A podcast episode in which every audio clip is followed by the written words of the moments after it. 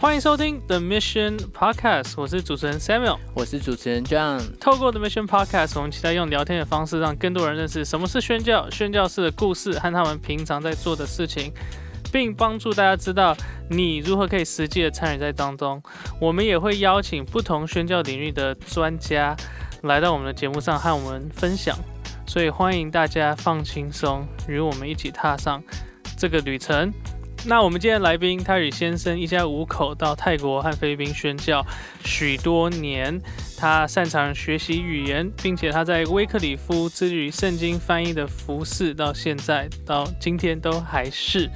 让我们一起欢迎中华威克里夫翻译会教会动员部的金克仪传道，我们也称他为邱师母。嗨，大家好。那我就是很想知道，因为你们又是西家带卷，然后又有转换宣教工厂，嗯又要学这么多不同的语言，嗯，然后要一直适应新的环境，这是要面对很多的挑战。你们是怎么样去适应？怎么去克服？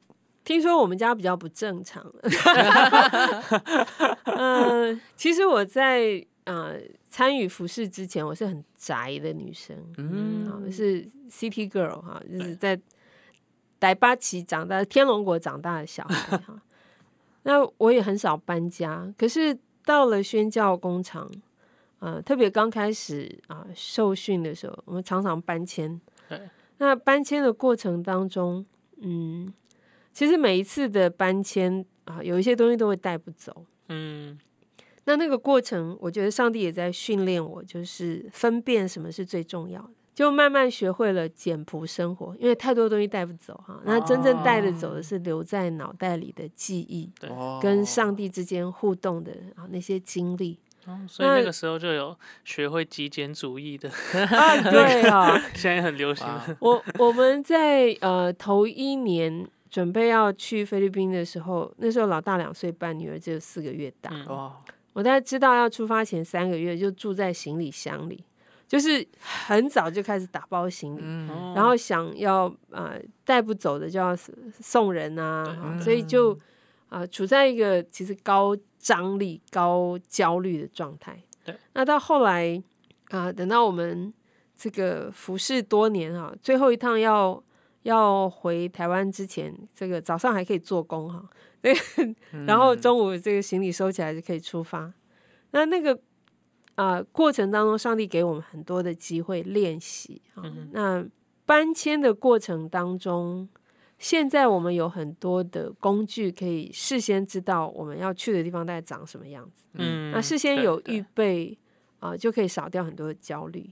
那呃，知道大概会去什么地方，住什么样的房子，嗯周围的人大概长什么样子哈对。现在都有很多条件可以先晓对得，那那个就可以预备心。嗯，我们在这么多搬迁的过程当中，我们总是营造一种气氛，就是我们要去住新家，嗯哦我们要开始一个啊新的有趣的旅程嗯啊。我们也没有说谎了，也没有骗小孩哈，就是嗯因为上帝是很丰富的，而且上帝是说话做事，直到如今，直到永远的那一位哈。每一天都是新的一天。那告诉自己啊，这个转变是个福气，不是个灾难啊，这个也是态度啦。对因为呃，住在一个地方住久了，什么都习惯了啊，的确那个稳定感会让人觉得不要动，一嗯，一动不如一静哈。嗯对但是呃，我想现在在云端的各位听众，你们应该都年轻有活力，然后又可以面对挑战哈。其实常常有移动的机会，是表示我们可以吸收很多新的东西。那告诉自己世界这么大哈，上帝愿意给我们一点机会，看看不同的地方，多好。嗯对，呃，最近因为疫情，很多人不能自由活动，应该很想念可以到处跑的这个日子。那我们家在过去这些常常搬迁的过程当中，啊、也因为有很好的团队啦，威克里夫是一个很很成熟、很大的团队，所以我们不管去到哪里都有前辈，嗯那就从前辈身上也有很多的学习，那他们也啊帮助我们安顿啊所以这个跟团队一起哈，这个不要让自己落单。这个团队一起也有很多的祝福。那搬迁过程当中，也学会好好道字道别，嗯，好好的道别，该去修复的啊，赶快去修复。那对该该去这个巡礼的哈，回顾的，让他回顾，打一个好的据点，就比较容易有一个好的开始嗯哈，可以可以继续向前走。这个二十一世纪的这种移动。嗯，搬迁真的只要有上帝跟护照，大概没有什么，大概没有什么了不得啦。就是如果丢掉了什么或者忘记了什么，真的没有什么太大不了。我们在搬迁的过程当中，孩子们可能比较辛苦，嗯因为我们是大人啊，已知，对那孩子们他们很宝贝的大石头、小石头啊、树叶啊、宠物啊，对这带不走的。那啊、因为我们有团队嘛，从别人别的家庭身上有很好的学习，那就提早告诉孩子们，我们大概会有什么改变。嗯，那也帮他们安排道别的机会啊。对早期还没有这个 digital 的相机，没有拍照还很麻烦的时候，我们就如果有需要，就把他们喜欢但是带不走的东西就拍照，哦，就留一个记录。对，呃，要离开原地方之前，安排到不同的朋友家里去拜访啊，对，去不同的小店嗯去吃一轮。啊，呃，那搬到新的地方也会去拜访啊、我们威克里夫的童工。啊、对通常他们会接待我们嘛，一开嗯始，然后我们也会搬定到一个地方以后，一定会去庆祝，嗯。哦，不需要吃大餐，但是我们就是行李也不需要全部都安顿好才庆祝，就是好，今天晚上有地方可以睡觉哈，嗯。那个枕头棉棉被可以铺起来睡觉，我们就出去庆祝，然后会带小孩去买一个玩具。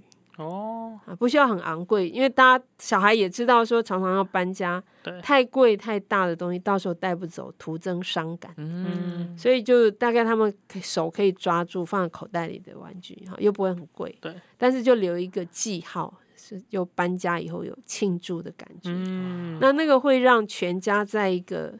其实搬家真的很崩溃了哈，嗯那个特别整理行李的时候，我们的小孩都知道那个巫婆快要出现了，就是所以要跟小孩有一个期待，就是好，现在赶快收拾，然后我们赶快飞出去，哈，赶快或者赶快坐船到新的地方，我们可以庆祝，嗯，那有一个期待哈，我们可以休息片刻，然后买一个纪念品对啊，就可以开始新生活。因为上帝已经讲的很清楚嘛，要凡事谢恩嘛，要常常喜乐嘛，然后不住祷告。那这个命令，我常常觉得这是一个保护令，因为在这个保护令底下，不管那个变动有多大，挑战有多大，那靠着主的这个保护令啊，可以继续往前。嗯对，我觉得这个部分我自己 蛮能体会的，因为就是我小时候也是搬过很多次家，嗯对，然后我小时候是在美国长大，但是嗯后来就是因为我我爸在那边念神学院，然后念完毕业之后就回来台湾，所以刚才师母讲的这些东西，就是对，就觉得嗯，我也在思考说，就是因为我觉得搬家那个过程是真的很很辛苦，然后有时候到现在都还有一些后遗症，后遗症。对像是就是你就是会可能会不知道你自己的身份啊，你明明就是可能在那个国家的文化或是待了很久，然后你就不知道说，哎、就是大家看我是台湾人，但是有时候我思考或是我互动的方式，有些人又听不太懂，然后嗯我又不像美国人，所以那到底是什么这样子？这种身份认同的呀那种比较混淆。对，然后像这个 TCK 对对 TCK 是哦，Third Culture Kid，对，就是，然后虽然我不是我我应该算是 PK 啊，我不是 MK，但是我嗯。太太又说，哦，我觉得你比较像 MK 的的样子，因为就是小时候经历过很多不同文化这样。M K 就是宣教式的宣教式的孩子，missionary kids，对，比如说现在我自己也期待可以走宣教的路，我觉得一定是跟小时候就是这样子搬来搬去，所以适应适应力就是比较强，所以比较 可以去接受这种不同的环境，对，但是我也会想说，哎、我一我也要让我的孩子经历到 像这样的生活吗？我可以怎么样好好的预备他们？未来如果我有孩子，我可以怎么样好好预备他们？像师母刚才讲的，就是怎么好好预备他们在这种环境的变化。我我们我们很蒙恩啦，就是在这个威克里夫的大家庭里面有很多很好的例子，而且呃，七零年代以后开始对第三文化孩子哈 TCK 的研究多起来，嗯，就开始有很多的材料在讲怎么样帮助啊这个第三文化孩子对。啊，除了 MK 就炫耀式的小孩之外啊，如果你是外商的小孩，嗯外交人员啊，或者是外派的军人的小孩，都是属于这一类哈。那这些孩子啊、就是外表看起来可能像我们台湾人、华人，可是肚子里面有很多各个不同地方来的文化。嗯对，呃，这是一个很，其实是一个很很大的议题啊。那我们做父母的，如果呃现在在云端的各位同工弟兄姐妹，你觉得你要上帝呼召你要加入这个跨文化的侍奉，你有小家庭，你担心的话，可以去看一看啊、对这个第三文化孩子的这些文献的介绍，对这些故事的介绍。那我们家自己的经历，我觉得很感恩，就是因为我们是在有一点已知的状态当中，就是有嗯前辈哈。那我们在陪我们的孩子啊、我们刚要进到工厂的时候。工厂的童工就问我们，如果啊像中文这么丰富，如果我们的小孩没办法很流利的用中文，我们会不会很难过？嗯啊，因为这个我们的童工是美国人哈，但是他们已经知道这个亚洲人对小孩教育的这种紧嗯绷感对对哈，这个是大的团队能够提供很好的这种协助。所以那时候我就跟邱牧师，我们就回去好好祷告。上帝提醒我们要先把小孩教成基督人，再来决定他是讲中文还是讲英文还是讲嗯对对 Tagalog 对的哈。那这个定调定好了以后，对至少对我们家的帮助很大。就是我们搬来搬去的过程当中，孩子当然也就是跟着我们啊，他们要转学啊，也也有遇到那种一时无学校可去的这种压力，嗯，非要自己教，但是妈妈就是我觉得很害怕的。对，我都很怕虐童，他们还没有一一三可以打，就是因为你二十四小时跟孩子在一起，又要教学哈，又要照顾他们的生活起居，有其点像过实不容易。去这个暑假，大部分台湾的父母啊在第二集、第三集警戒下的，整天跟小孩陪在一起的，嗯对，所以这些家长们应该可以更怜悯我们的宣教式家庭，宣 宣教家庭。那在那个过程当中，因为我们把那个定调是定在孩子要先认识基督，嗯啊，要先认识这个信仰，认识这位上帝。至于他考几分，他对这个学科的发展怎么样，我们没有把他抓的那么那么紧啊，嗯，就是我们相信他，如果这个孩子如果是在基督里，上帝会按着这个孩子合适的节奏，对，他总会学起来。嗯，我我想我们自己长大一点了，你会你也会发现嘛，我们我们的脑袋其实一刻不得闲。对我不学这个，我就学那个；我不学好的，其实我就学了一些坏的哈。嗯，所以，我们脑袋其实一直都在动哈。对对，那我们的孩子如果一时这个课业学的不好，还没有到画句点的时候，我不要自己先崩溃嘛，不要自己嗯吓自己。对那因为我定调啊，我跟邱牧师，我们就定掉孩子要先成为基督人，然后先认识上帝。所以他课业状况不太好的时候，那我们就一起努力，就再来了。而且在跨文化宣教的场合，我觉得一个很大的祝福就是让孩子们看见爸爸妈妈的有限。嗯，嗯如果是在台湾哈，这个邱牧师那么优秀哈，妈妈也不赖嘛哈，但是我们可能会对小孩的期望太高，嗯，或者用我们旧有的经验会觉得，哎，我小时候都学得起来，你应该也学得起来。对。可是我们去到 跨文化的环境，就发现哦，原来妈妈这个也不会，那个也不会、嗯啊，那就全家一起不会，对，就一起学。嗯，那我们也有经验到，就是那个啊、在菲律宾的时候啊、老大国语课就是菲律宾文啊，那考不及格啊，然后那个老师就很愁苦哈、就说那个虽然知道你们是外国人，可是毕竟是国语课嘛，你也不能太差哈。那我们这个差不多要安慰老师说，我们 我们没有没有学的很好，是对他很不好意思啊。但是我们回家就哎就就全家人一起面对啦，不会觉嗯得说这是世界末日。对对，那反而因为我们放的比较宽，孩子们在这个适度的空间、适度的这个范围里面，我觉得他们发发展的更好，嗯。因为他知道我们愿意等候，嗯，然后他们也知道爸爸妈妈有无能为力的时候，他们最好自己去靠上帝啊，不用嗯。不用靠我们，因为爸爸妈妈帮不了什么对。反正他们再过几年就搬去泰国了，所以嗯。卡加路日也没 不过当时不知道啦，对对，当时不知道，当时不晓得我们会在一个地方到底待多久。久对嗯那其实那个压力是在的，特别他嗯跟其他的孩子们一起互动的时候，他们心里最担心的就是被霸凌。嗯，其实他们就是会知道说，那个语言、肤色对嗯啊真的会影响啊他们的社交。对对，所以他们很早就学会要找上帝，嗯不是找爸爸妈妈的上帝，嗯他们自己要建立跟上帝的关系。那这个是我觉得在我们宣教旅程当中很蒙福气的。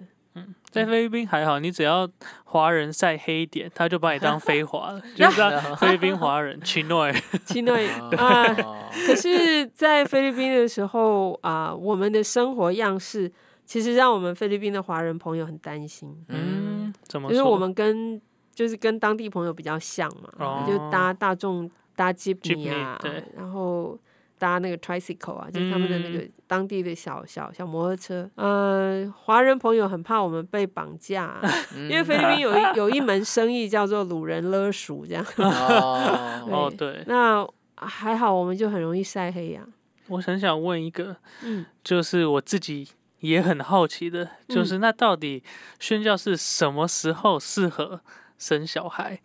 上帝许可的时候就生，而且主若许可，真的鼓励大家，如果要去宣教，多生几个。嗯我们自己觉得三个是很好的 嗯这个数目。嗯，为什么要多生几个？为什么？因为一家一国啊，到了海外哦，那个比较有伴。比较有伴，嗯，而且三是这个这边有学社会学的嘛，嗯 最小的社群单位就是三个嘛。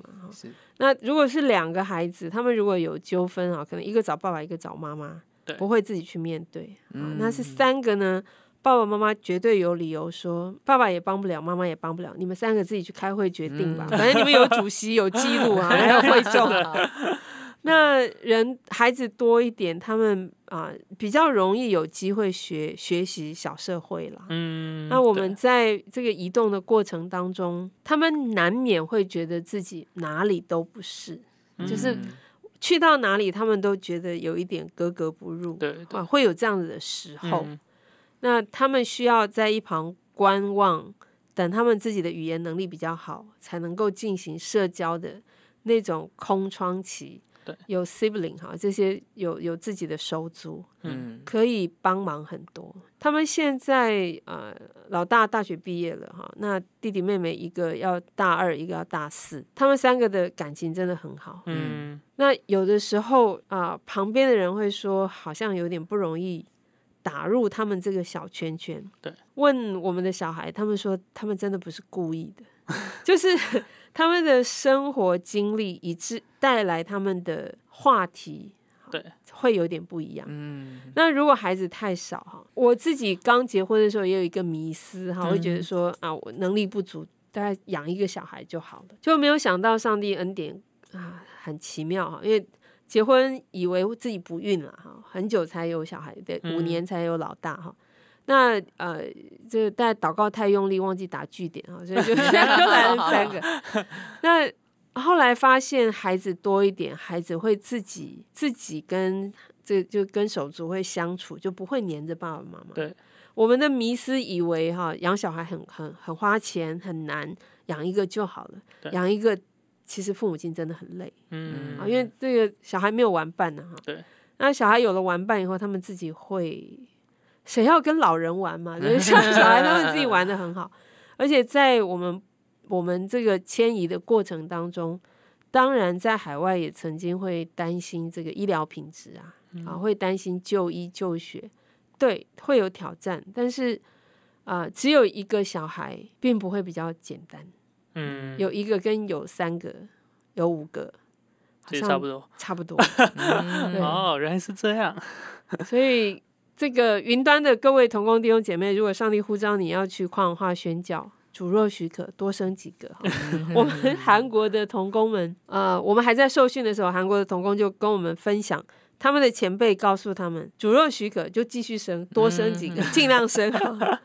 呀，那我我想这个是啊、在海外经营家庭有他的优势，嗯，啊，因为我说比较专心嘛，哈，但是父母亲也要有心理准备啦，就是要把家人、家庭要当做服饰的合唱，嗯，那个不是放在最后面啊，对对对，那个呃，我们有的时候觉得说我们服侍主哈，呃，这个上帝会顾念这个我们顾念的事 情，我在圣经上好像找不到这段经文，但是上帝圣经上有告诉我们说，我们要忠心啊，我也告诉我们说要好好经营照管自己的家哈。对，如果不不会照管自己的家，焉能照管上帝的国哈？嗯所以这个把这个陪伴家人的时间啊，要放在你探访的这个时间表里面对。探访谁呢？探访天下第一羊，就是我们家的羊。嗯，因为父母亲的角色，其他人没有办法取代，特别在跨文化的场合里面，呃，孩子们 要面对的挑战，有时候真的比较复杂一点啊，跟在自己的家乡有一点不太一样，所以主若许可，多生一点，好我跟我太太讨论看看，原本想说最多两个就好，三个那个车子也还蛮三个好买听起来。好像，哎，没有，我还是要跟他讨论，还是要讨论看看。那当，然，那当然，对对对，那那那这个啊、帮助孩子们知道他们不是附件。嗯，他们不是附带的，他们是这个家庭成员当中很重要的，然然后也是父母亲服侍的主要对象。嗯嗯所以真的要告诉大家，坏人真的很多。那撒旦很邪恶的，就是要让家庭功能失衡，嗯让家要破坏家庭。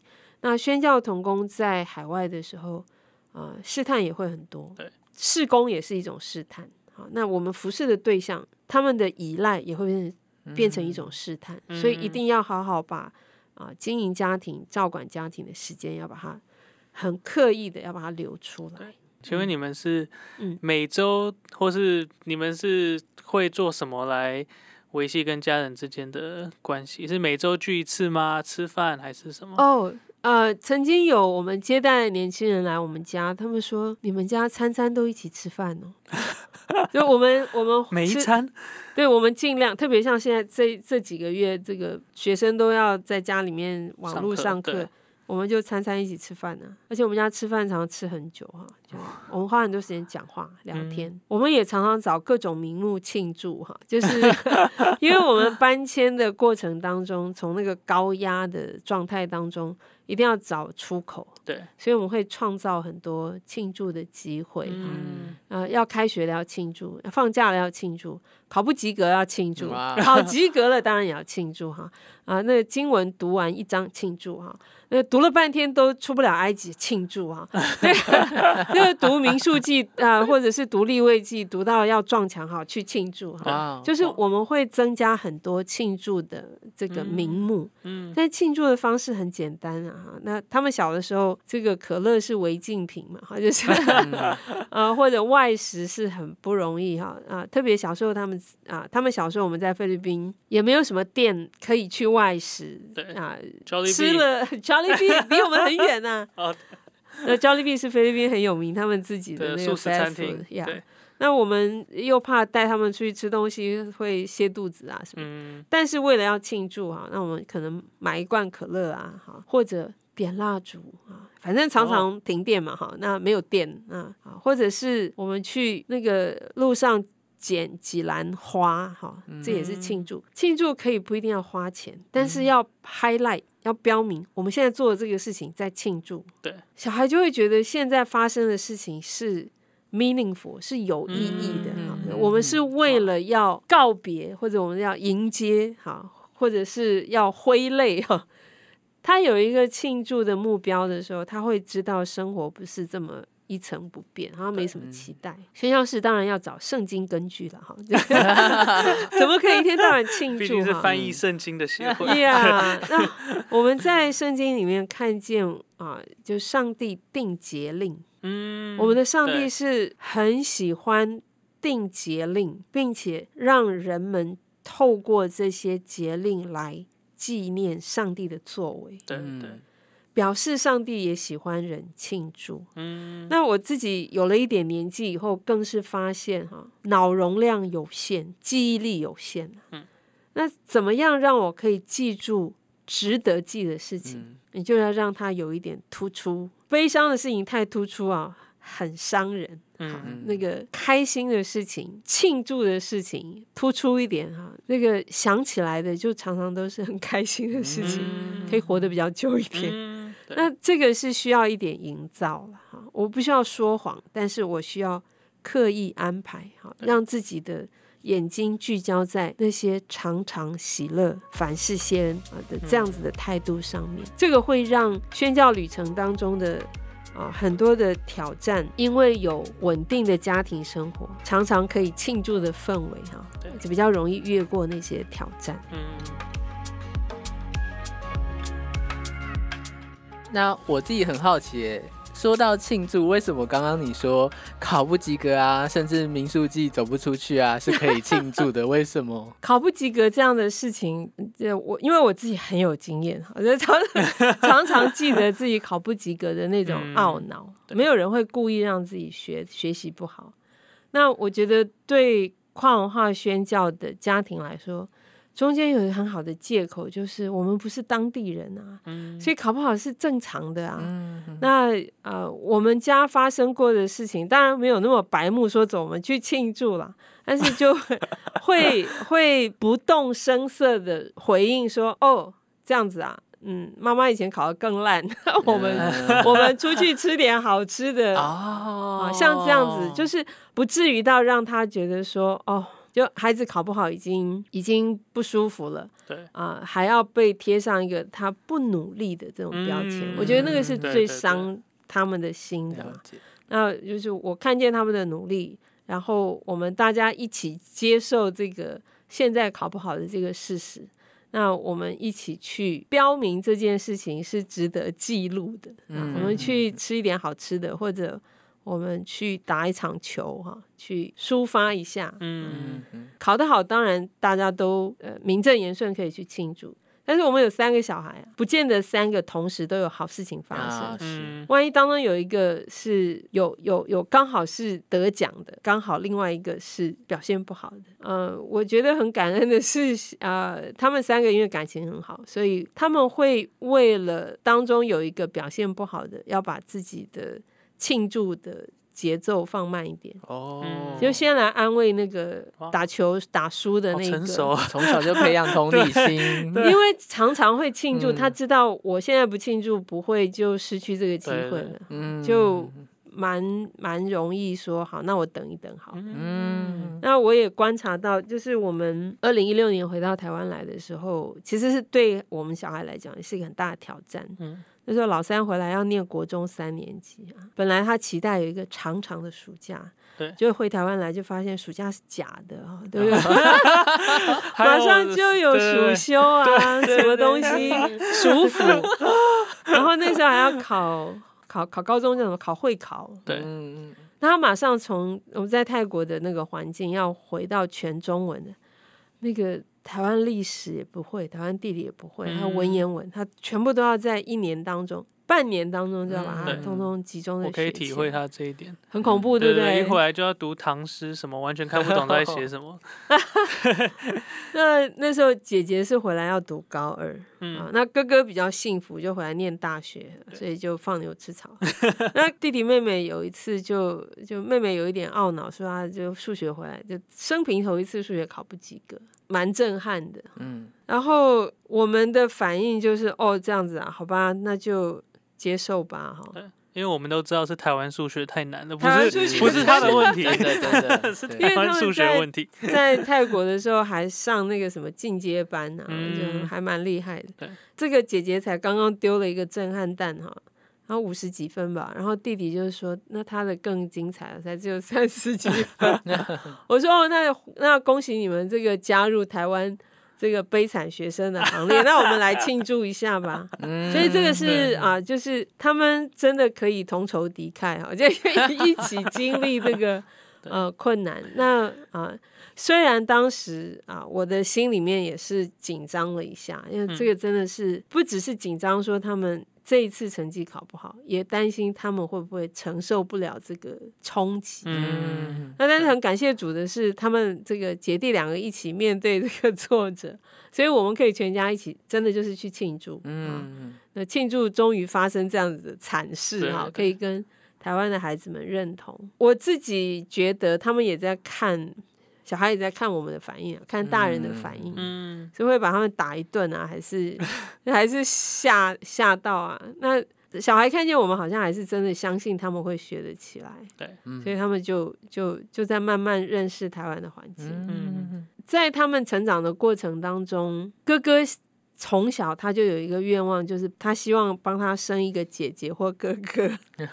就是他其实在反映说，他在那个啊不断搬迁的环境当中，他适应的很辛苦。嗯，他很希望有一个哥哥或姐姐做给他看。哦，对。那他比较小的时候，曾经就是有一段时间，小朋友要离离开来我们家玩要走的时候，说要说再见。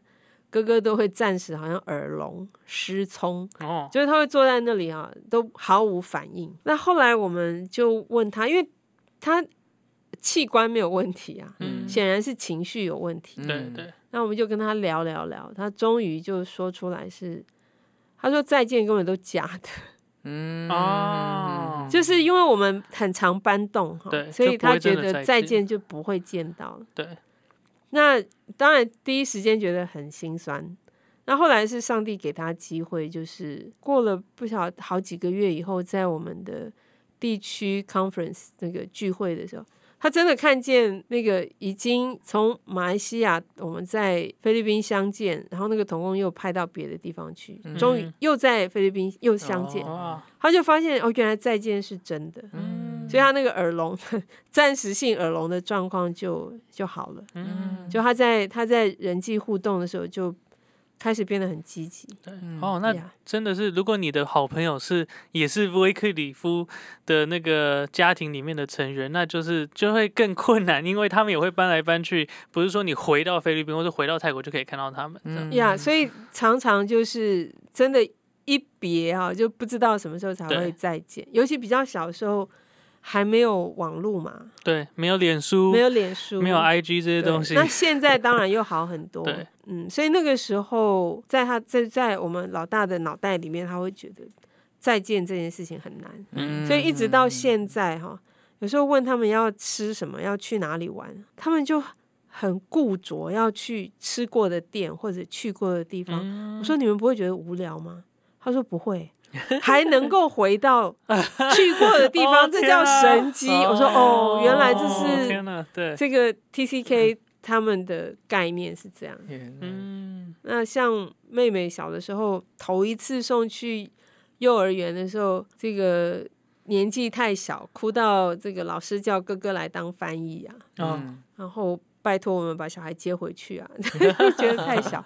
对，那啊，那时候妹妹就啊，就留在家里跟弟弟跟保姆在一起。嗯后来稍微大一点了，我我们又中间又搬动好多次哈。嗯。然后他就可以跟哥哥一起去念幼儿园，嗯，就被欺负。哦。那但是这个这个小女生也很特别，就是她都没有哭闹说我不要去上学。对。她只是每天晚上都问我，她问我说：“妈妈，今天礼拜五吗？”嗯。他真的太委婉了哈，他那时候才三岁，嗯，他就问我妈妈今天礼拜五吗？他想要问的是明天礼拜六不用上学，对不对？但是他这个周间他也没有说他不要去，嗯，但是他其实是面对很大的那个张力哈，被欺负啊，也没有第一时间回家来描述，嗯，他是很就是很长一段时间他就问我妈妈今天礼拜五嘛？啊，后来是怎么知道的？我目睹了他被欺负的情况哦，然后我把这些连在一起，我才知道说他问我今天礼拜五吗？是他真的害怕去学校，嗯，去到那个环境。三岁就有人在那边欺负，哦，对小朋友，尤其有一些小朋友的举动，可能就是调皮嗯。有一些调皮就是过头。啊对。那呃，我们也有这个，因为不了解当地的文化，这嗯。个学校什么圣诞节啊、节庆的时候，他们都会去买现成的很华丽的衣服。啊对。就是我们还没有进到部落的时候，嗯。因为我们心里一直觉得我们是要来服侍的。嗯，所以我们没有去什么豪华的那个百货店啊 没有，菲律宾的百货店，谁没有太了解了。所以我们那时候就是好，那个学校有有庆典，我们就自己找就手工啊，家里有什么东西就。就做了一个小小的对这个戏服，就穿去，就被老师嘲笑。哦，哦，就觉得哦哦，我我会感觉好像是孩子被我害了。哦嗯，那其实孩子也会观察嘛，他不对见得明白字句当中的每一个，但是他会感受到他被老师、同学投以异样的眼光，好像我们很穷，嗯，或者是很很奇怪。就是事情发生，它不过是几秒钟，它就发生了，但是后面就需要 需要一些时间去把它弥补过来。对。嗯。那嗯。但是有一些真的会隔很久才晓得，像我们小儿子，有一年我们人在台湾，那他那时候应该已经上小学了。对，我们就在餐桌上，他突然说：“妈妈，我在菲律宾上幼儿园的时候只能呼吸。”听了其实有一点惊恐哈、是什么意思？他是遭受什么压迫嘛？而且那个已经相隔很久了，因为他在我我们在菲律宾最后一年的时候，呃，就是在忙着做中文圣经的修订，所以就没办法，就送他去当地的托儿所。等到他把这个事情讲出来，中间已经隔了三四年，他都上小学了。嗯哇哦，那所以就问他什么意思，叫在幼儿园只能够呼吸。他说，因为他很想跟小朋友玩，嗯可是那些小朋友不会英文，不会中文，只会 Cebuano。嗯但是我们从埃塔山上下来，我们只会埃塔话 Tagalog、卡邦邦案，我们也不会 Cebuano。嗯这个小孩很会的，到了幼儿园全部无用武之地。嗯所以他说他在那里只能呼吸，他也不能讲话，他也不能不能我也不会唱歌哈，就啊、没有办法跟小朋友交流。嗯我也觉得很稀奇，我说那当时你怎么都没有抗议说嗯我不要去学校？他还是去了，每天还是去会回来，但是他都会带一个学校的玩具回家。我开始在担心说他是不是偷窃啊，后来慢慢回溯哈，发现他要给自己一个理由，我要回学校还玩具。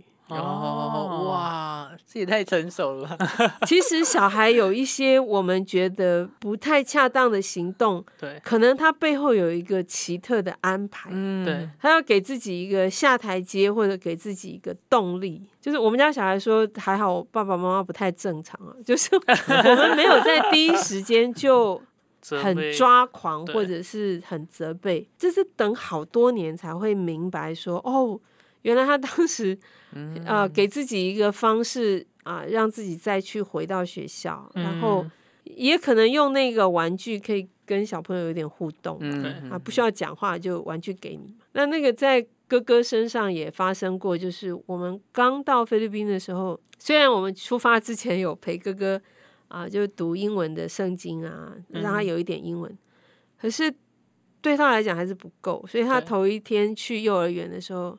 啊，也是哭到老师打电话来说，拜托把小孩带走吧，嗯不然你会害其他的小孩都不能 上课。嗯然后后来慢慢陪着他去幼儿园，发现他在幼儿园跟小朋友有这个想要分享玩具的时候，他不是用讲的，他是用跳的。哦我从来没看他跳那么高过，就是用跳的，用叫的，就是充分反映他发现语言无用，嗯，他会的语言能力无用。对，那个时候就很感恩，就是刚好我看到了那一幕，我体会到原来他有压力。嗯啊，原来学语言这件事情不是不是像很多人讲的说啊，没关系啊，小孩很快就适应了，没有，一点都不是，他们也要花很大的力气才能进入那个环境。嗯。那那个时候啊，我就我就陪他上幼儿园，陪了一段时间，就带着、那时候妹妹才几个月嘛，哈对，就抱着妹妹坐在教室的后面，所以我也一起学英文，嗯啊，就从幼稚园学英文。真的蛮开心的，所以也适合我的程度哈。所以那个过程就啊，虽然慢啊，但是就是让那个张力就没有那么恐怖。嗯有一些事情发生啊，刚好看见，刚好听见，那是恩典哈。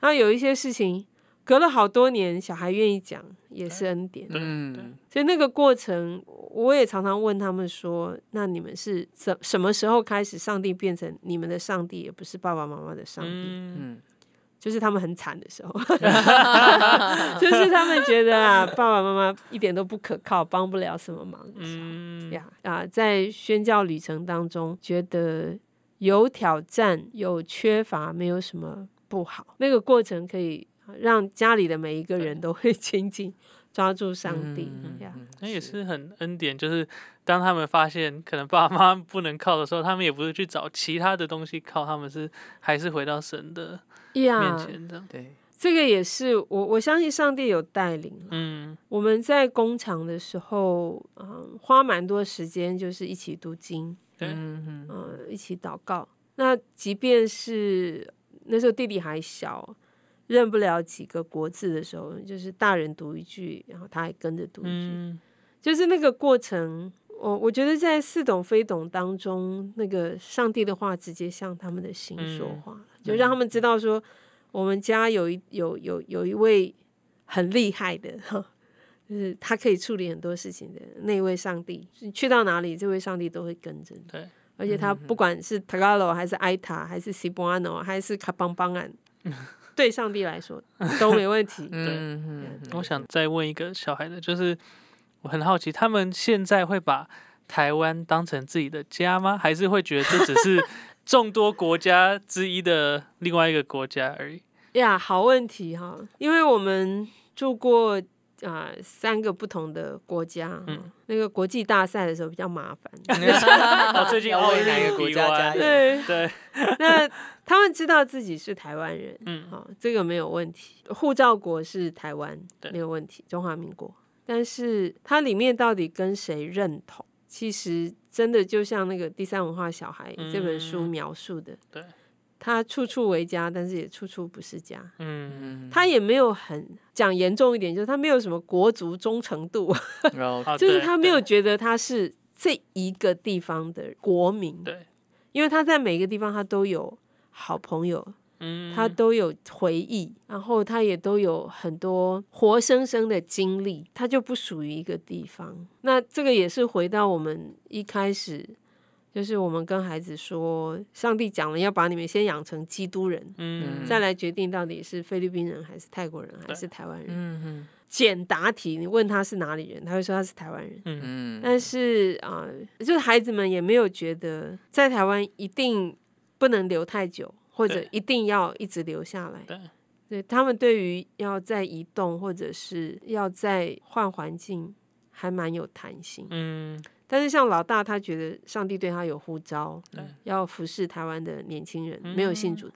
那他就会觉得他应该要做一些对台湾年轻人认识信仰有帮助的事情。嗯嗯啊，至少现阶段他觉得上帝对他的引导是这样。嗯我自己觉得他很厉害啊，应该要在念书啊，但是他觉得上帝对他的呼召就是要服侍台湾没有信主的年轻人，透过他做短片介绍这个信仰，嗯所以他他会觉得现在还不是时候 离开台湾。嗯对，啊，但是他们比较小的时候，因为常常搬来搬去哈，那有一段时间我们待在某一个地方比较久，他们就会问说，怎么还不搬家？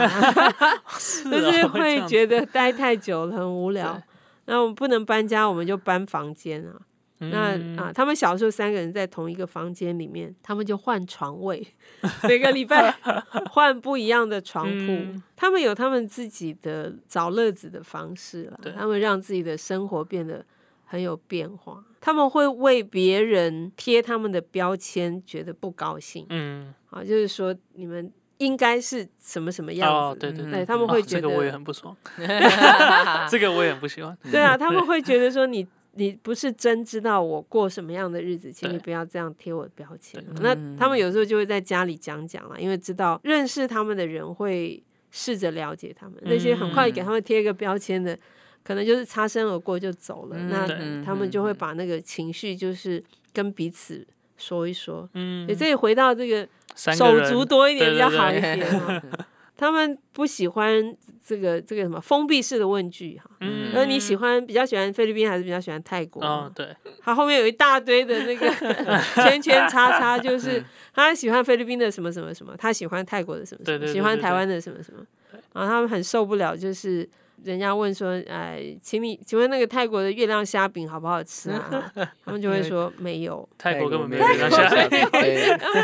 对，泰国没有月亮虾饼，或者是人家知道我们从菲律宾回来，或者从泰国回来，就问他们说啊，那边都是人妖哦，啊你就会觉得 什么啊？他们就会觉得很爆炸，说拜托，可不可以有一点世界观，有一点国际观？对，这种他们会觉得很摔倒。对他们应该会感觉自己比同才可能还在成熟一点。啊嗯对是也不是对，就是啊、呃他们确实知道一些不太一样的事情，就是嗯跟观光客认识的那个外国会有点不一样。对，但是第三文化孩子的研究跟我们孩子、我们家小孩的反应都是，这个青春期有可能会比较延长。嗯，一般小孩在青春期的时候，准备发飙啊，准备寻找自我、展现独立的那个阶段，我们的孩子或者第三文化小孩，可能正努力的要活下去，嗯努力要在第三文化当中好好适应。对，所以有可能有一部分很成熟，但是另外有一部分可能就比较慢熟。嗯，我不晓得他们现在跟就家里的关系还很紧密，算不算慢熟？就是好像他们没有那个现在就要独立高飞的这种很大的渴望。嗯，他们觉得在家庭啊、的这个紧密甜蜜的互动关系，他们还很享受。对他们不会，他们应该不会听这个，没有。他们听也没。关系，你们下次找他们来讲好了。哎 哦，我很想要录一集叫做 TCK 或是 MK 的一集，哦，欢迎啊，就全部都是，然后大家就在里面讲真实实话。对实话，欢迎欢迎 太劲爆了，好想听哦。啊！你们一定可以讲到哦一定那个，可以那个。嗯从从白天讲到黑。夜，可以有一系列，没有可以自己独立一个 podcast。是。那师母，你跟邱牧师已经有这么长的经历啊，一直走到现在，有没有觉得现在的宣教已经跟以前是不一样？那嗯。有没有什么观察是，诶，我们如果现在正在走宣教人，我们可以怎么样预备自己？我自己觉得，二十一世纪的宣教挑战比过往要来的更大。嗯因为如果说主耶稣被接升天到现在这两千多年，那个地方仍然是福音未得之地的话对，显然那个印不是普通的印，嗯，要不然过去的宣教士应该都已经去去松土去撒种。对啊那直到现在还那么难，就真的不是普通的难。那加上现在是一个藏不住秘密的时代，嗯古时候宣教是躲在哪一个山洼洼里，如果说我都不要出去，好像还可能对。现在越来越不容易了，嗯，特别那些不容易传福音的地方，我们这些外国人脸孔一去，就会被发现。嗯二十一世纪的宣教，我常常说，这些宣教前辈的传记要看，学他们的精神，嗯，牺牲、奉献、勇敢的精神。对，但是处境真的不一样了，嗯，不要用那个在港口挥别就是永别的那种事情来吓自己。嗯现在要惊吓的，有可能是我下了飞机。一有网路哈，我在这个家乡的弟兄姐妹开始继续找我们，嗯让我们要进入新环境的这个速度跟专心度可能会减缓。嗯，这是二十一世纪的现况。对，我们也很难哈。我们会要求宣教新兵学语言的时候，限制使用网络的时间，为的就是不要跟过去这个纠缠不清，可以有一个新的开始。但是真正进工厂以后，我们不可能说不用网络，嗯你也不可能说跟家乡的人就切断。嗯我我不主动联络，家乡的人也会主动关心嘛。所以这是二十一世纪宣教士会面对的新的挑战。那再来就是以前可以有比较婉转的方法进到一个国家，然后去做我们想做的事情。现在各种签证的法条规定，哈，就算我拿退休移民的签证，我想去当志工，很多国家都是不允许。嗯，你是你是退休，就是退休，你只可以消费，你不可以在我这边工作。嗯嗯你是职工，你就要合乎这个职工要求的角色。所以，我们这些外地人在宣教地的一举一动，有很多人在留意，嗯怎么样在合法、合情、合理、合乎专业的条件底下，在那个地方可以好好活着、长久生活，变成二十一世纪宣教的挑战。嗯对现在大家常说的这个营商宣教，其实我觉得不是新事情，就是回到初代教会这个《使徒行传》里嗯面的基督徒，他们原来是什么角色？对，他就在他的角色做他最会做的事情，然后用他的生命去影响旁边的人。嗯现在这个国际化地球村的年代，哈，当然受到疫情的这个耽搁啊，有一些改变。但是这个改变是不是也让我们对矿化的侍奉有一些不同的创意呢？嗯好，因为在疫情之后，有一些本来不容易进去的地方，他们也因为疫情。开始必须要透过网络，对啊这个它的开放也让我们有很多的童工，反正人过不去，他就透过网络开辟一些小的教学的课程，对对，一些有趣的课程，他就可以跟当地人互动。嗯那问题是我自己啊，我们这些觉得上帝对我们有呼召的人，我的预备是预备历史，还是我超前部署？嗯我有没有那样子的远见跟创意说我现在要想象五年之后，如果这个疫情它就是跟人和平相处，就继续这样跟着我们。对，我不是能够那么有机会去短宣，短宣的时代好像真的因为疫情要过去了。对，那我还可以做什么别的吗？嗯网络现在这么发达，这种自媒体这么发达的时候，我有什么角色？我有什么样的专业可以透过网络就跟福音对象在云端相见？嗯对，这个要交给我们新一代的同工弟兄姐妹去思考。譬如说，我们在音乐、艺术、戏剧、文学这些作品当中，不是画了一个教堂，出现一个十字架，内容里面有耶稣，叫做福音嗯作品，不是的。好的作品是不论怎么样的形式，我都可以在当中找到可以跟上帝的牺牲、创造、救赎能够连接，这个才是好的文学的作品。啊那我要挑战我们云端的优秀的同工弟兄姐妹，如果上帝给我们的才干是艺术类的，嗯我有没有那个 guts？我有没有那个胆识说好，我就在我的艺术上面，我们的上帝是无极限的哈，让我们的创意、我们的作品被世界接受，并且能够为主说话。嗯还是说我还在想说，我会画一个这个十字架，画一个教堂，这个叫做福音作品，对，那太 low 了吧？嗯好，那我我希望就是我们主里的弟兄姐妹的，我们不要被那个过去框住，嗯好，真的在主里面超前部署。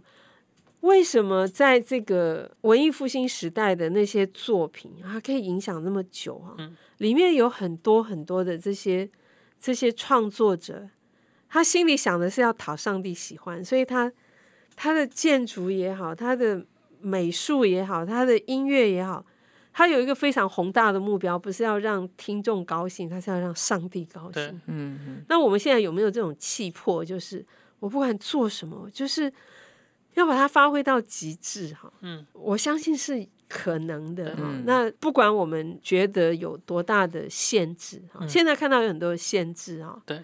可是我们上帝没有限制啊，他不受限。如果像我自己觉得我美术、哦、音乐什么没有什么才干哦，那至少我可以祷告吧。嗯好，就是我们不见得人人都有办法在第一线宣教，眼前这个时代也不见得我想去宣教我就出得去，嗯对但是我至少可以祷告啊。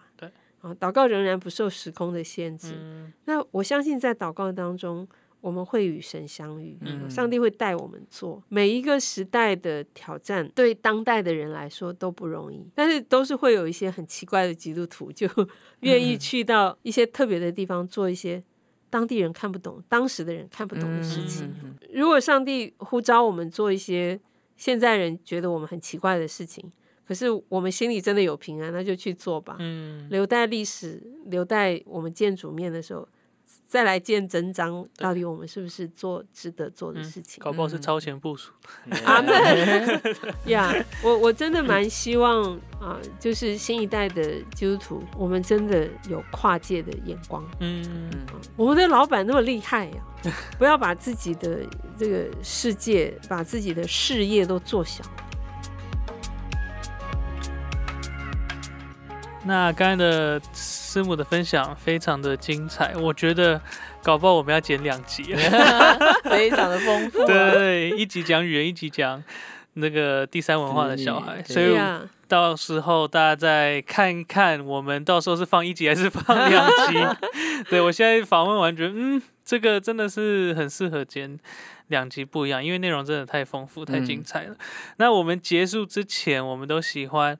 希望给大家一点回馈、一点行动的方式。我们这个行动方案称为一颗星，还有三颗星的行动。那一颗星的行动就是稍微比较简单的，你听完之后是马上就可以有一些回应的，对，不会太难，然后是每个人都可以参与的。那三个星的行动可能就是稍微再难一点，再高阶一点，你可能要牺牲一点金钱或是时间才可以做得到的。那我们今天这两个行动。非常荣幸，都是由邱师母来为我们提供。耶！对，其实我还想给一个十颗星的，哦，就是欢迎加入宣教。要离职了吗？啊，一颗星的，我想，特别是嗯，现在大家可能想去宣教的都觉得有志难伸嘛，嗯也不见得那么容易行动，所以一颗星的呢，就是好不好，请大家为你所关心的宣教人、宣教士或者宣教地祷告。嗯啊，这个祷告，祷告也分很多种嘛，也有一颗星的，也有十颗星的。对就吃饭的时候，谢饭祷告的时候，顺带一句啊、为阿富汗的基督徒祷告哈，这个也是一颗星的啦。哈嗯。那如果 有评分的，对，这就，但如果你真的觉得上帝本来就有啊呼召你特别关心哪一个族群、或者哪一类的事工，比如说圣经翻译啊，现在还有两千多个语言族群对，还没有圣经，还没有自己母语圣经，那欢迎大家来祷告哈。嗯，那三颗星的哈，三颗星的就是欢迎大家去找一位宣教人喝咖啡哈。嗯，呃，这个应该也不会太难了，因为疫情的关系哈，台湾现在也有蛮多宣教士被卡住的。对，因为刚刚在啊、这个访问当中也有讲到，二十一世纪的宣教有不同的面貌。嗯，那我想挑战大家去找二十一世纪还在宣教现场的宣教士哈，嗯，请他喝杯咖啡，你要云端相见也可以啦，嗯就是跟他有一点接触，聊一聊，问问他们。现在遇到的挑战也好，他们你们自己当自媒体喽，你们 去访问一下，那也可以表达一些关心，嗯这样如果不知道从哪里开始找宣教师，也可以从自己教会支持的嗯。宣教机构啊，或者宣教师开始去询问。嗯，然后你们，如果要找我，我也很乐意哦。哎，哇。联络方式留在 那个呃，透过 Samuel 跟 John 来好也可以可以请写信到 i mission one o r g 是。对 gmail.com。那刚才讲到那个为宣教士祷告，如果不知道可以从哪里开始，大家也可以下载宣教日影的 APP，或是订阅他们的这个每个月的祷告的手册，他们每一天都有为不同的少数民族祷告的嗯事项。对，非常是，这就是如果你想要开始，呃，如果想要开始认真祷告，这是非常适合大家去订阅。也欢迎上威克里夫的网站，对对。对 或者是脸书。所以大家刚刚关于威克里夫的这个脸书的资讯啊、粉砖的资讯都在我们的这个资讯栏，所以大家可以直接到资讯栏看，然后可以点开更多认识。那如果想更多认识邱师母的话，可以阅读他的宣教的书，叫做《嗯那些年这样过》。耶、非常的精彩。非常精彩。那看完就我们家没有秘密。好，那我们今天节目就告一个段落。我是 Samuel，我是 John，我们们下次见。